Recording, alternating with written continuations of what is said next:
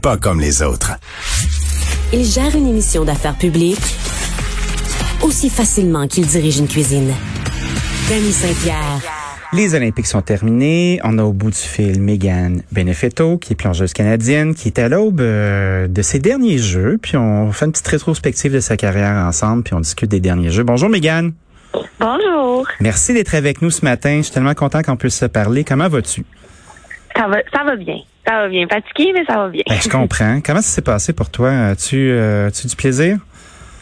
Oui, oui, ça c'était vraiment le fun. C'était euh, malgré tous les, les circonstances, les règlements, on a vraiment eu du fun. Tu sais, j'imagine que malgré le- les résultats, le fait de te ramasser là-bas avec l'élite mondiale pour une quatrième fois, de représenter le Canada, est-ce que ça t'a fait vibrer autant que la première fois?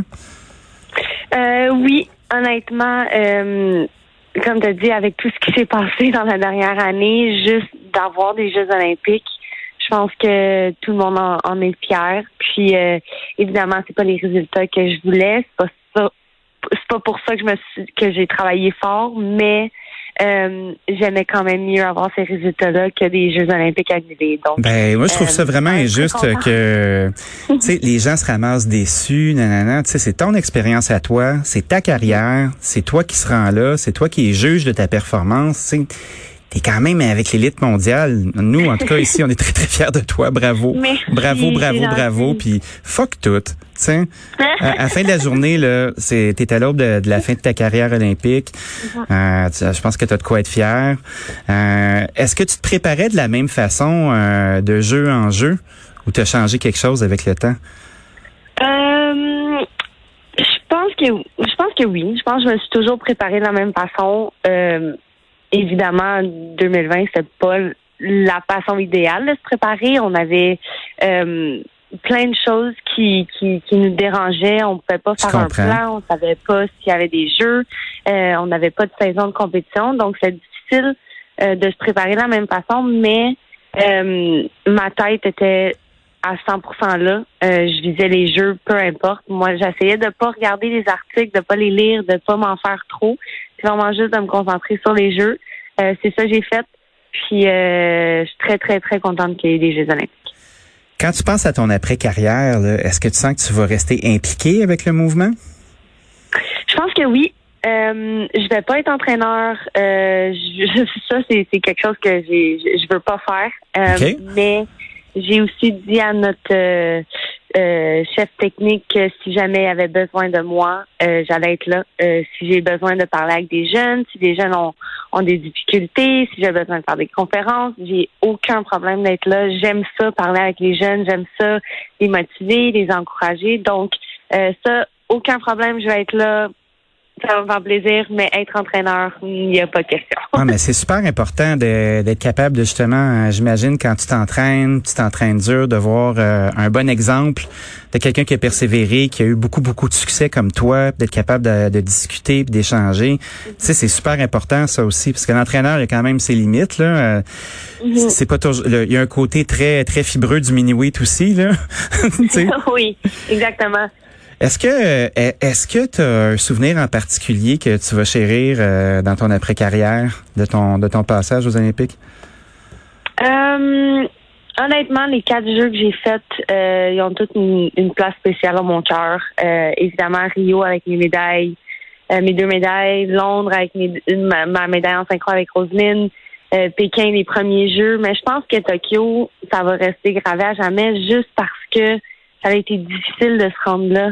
Euh, je, je crois que vraiment tous les athlètes, on peut être fiers d'avoir travaillé fort, puis euh, de se rendre là. Euh, malgré les résultats, je sais que je suis pas la seule qui décide de ses performances, mais en même temps, il y a eu des Jeux olympiques euh, à travers d'une année incroyablement difficile. Donc, ces Jeux olympiques-là vont vraiment vont, vont être spéciaux. Mais penses-tu que ça va te hanter le résultat? Parce qu'on on en parle, t'en parles.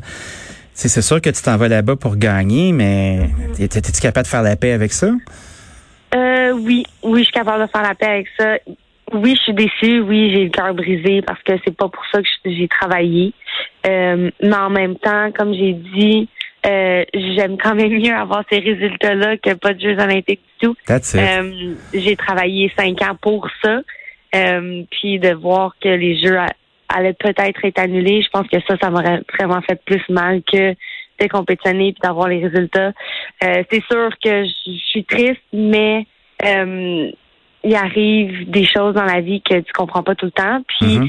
euh, faut toujours essayer de voir le côté positif des choses. C'est sûr que quatrième et treizième, c'est vraiment pas les, les places que, euh, idéales pour des athlètes, mais euh, je sais que je suis allée là avec la j'ai j'ai vraiment tout donné, j'ai aucun regret. Euh, j'ai donné mon 100%, je me suis amusée. Euh, puis c'est ça, c'est ça le sport. Ben oui. T'en gagnes puis t'apprends. Puis euh, cette année j'ai appris. Ouais, puis t'en perds, puis t'apprends aussi. Là, derrière chaque euh, derrière chaque embûche, il y a de l'apprentissage, puis ça fait de toi une personne Mhm. qui est plus forte. Puis tu t'es quand même rendu sur la scène mondiale à quatre reprises, là, fait que chapeau. Est-ce que euh, qu'est-ce que tu vas faire avec tout ce temps-là maintenant là? Parce que j'imagine que ta vie d'entraînement bien rigoureuse va changer beaucoup. As-tu euh, as-tu peur du vide? Euh, j'ai pas peur, honnêtement, mais euh, je vais prendre le temps que- qu'il me faut euh, pour me reposer. Je pense que mon corps a besoin de, se reposer. Euh, je sais que je vais retourner à la piscine, voir mon entraîneur. Je vais faire un plan avec lui. Je sais pas si j'ai fini encore. Euh, c'est sûr que je vais pas jusqu'en 2024, mais euh, il y a des séries mondiales. Il y a quand même un championnat du monde. OK, euh, fait que t'as encore de la game, là. T'as encore envie. Moi, j'avais comme, j'étais comme sur l'impression Oui. que tu commençais tranquillement à te retirer. Mais là, on n'est pas là-dedans, là. Ouais, ben, Oh! tranquillement me retirer. Tu vas-tu mais, te venger? euh, T'as-tu envie de te venger puis de finir ça, là, avec une trail de feu? Ben, c'est un peu ça. Ça reste, ça, ça, ça m'a comme, on dirait que la 13e place, j'aime tellement pas ça, mais en même temps, Oh. je sais que je suis fière de moi, mais je sais pas, ça, ça va, je vais prendre mon temps, euh, je vais parler avec mon entraîneur. T'es comme un euh, boxeur, là. Tu sais, tu te dis, OK, je, t'es comme Rocky, là. Tu vas finir ça, là, là, a blazing glory. J'aimerais ça, oui, mais on va voir en temps et lieu. OK. En tout cas, Megan, merci d'avoir parlé avec nous ce matin. Félicitations. On est tous très fiers de Merci. toi. Euh, puis on va suivre avec grande attention ton comeback parce que ça risque de chauffer. Merci beaucoup, c'est gentil. Salut, Megan Benefetto, qui est plongeuse canadienne, qui revient tout juste des Jeux puis qui nous en promet une solide pour la suite.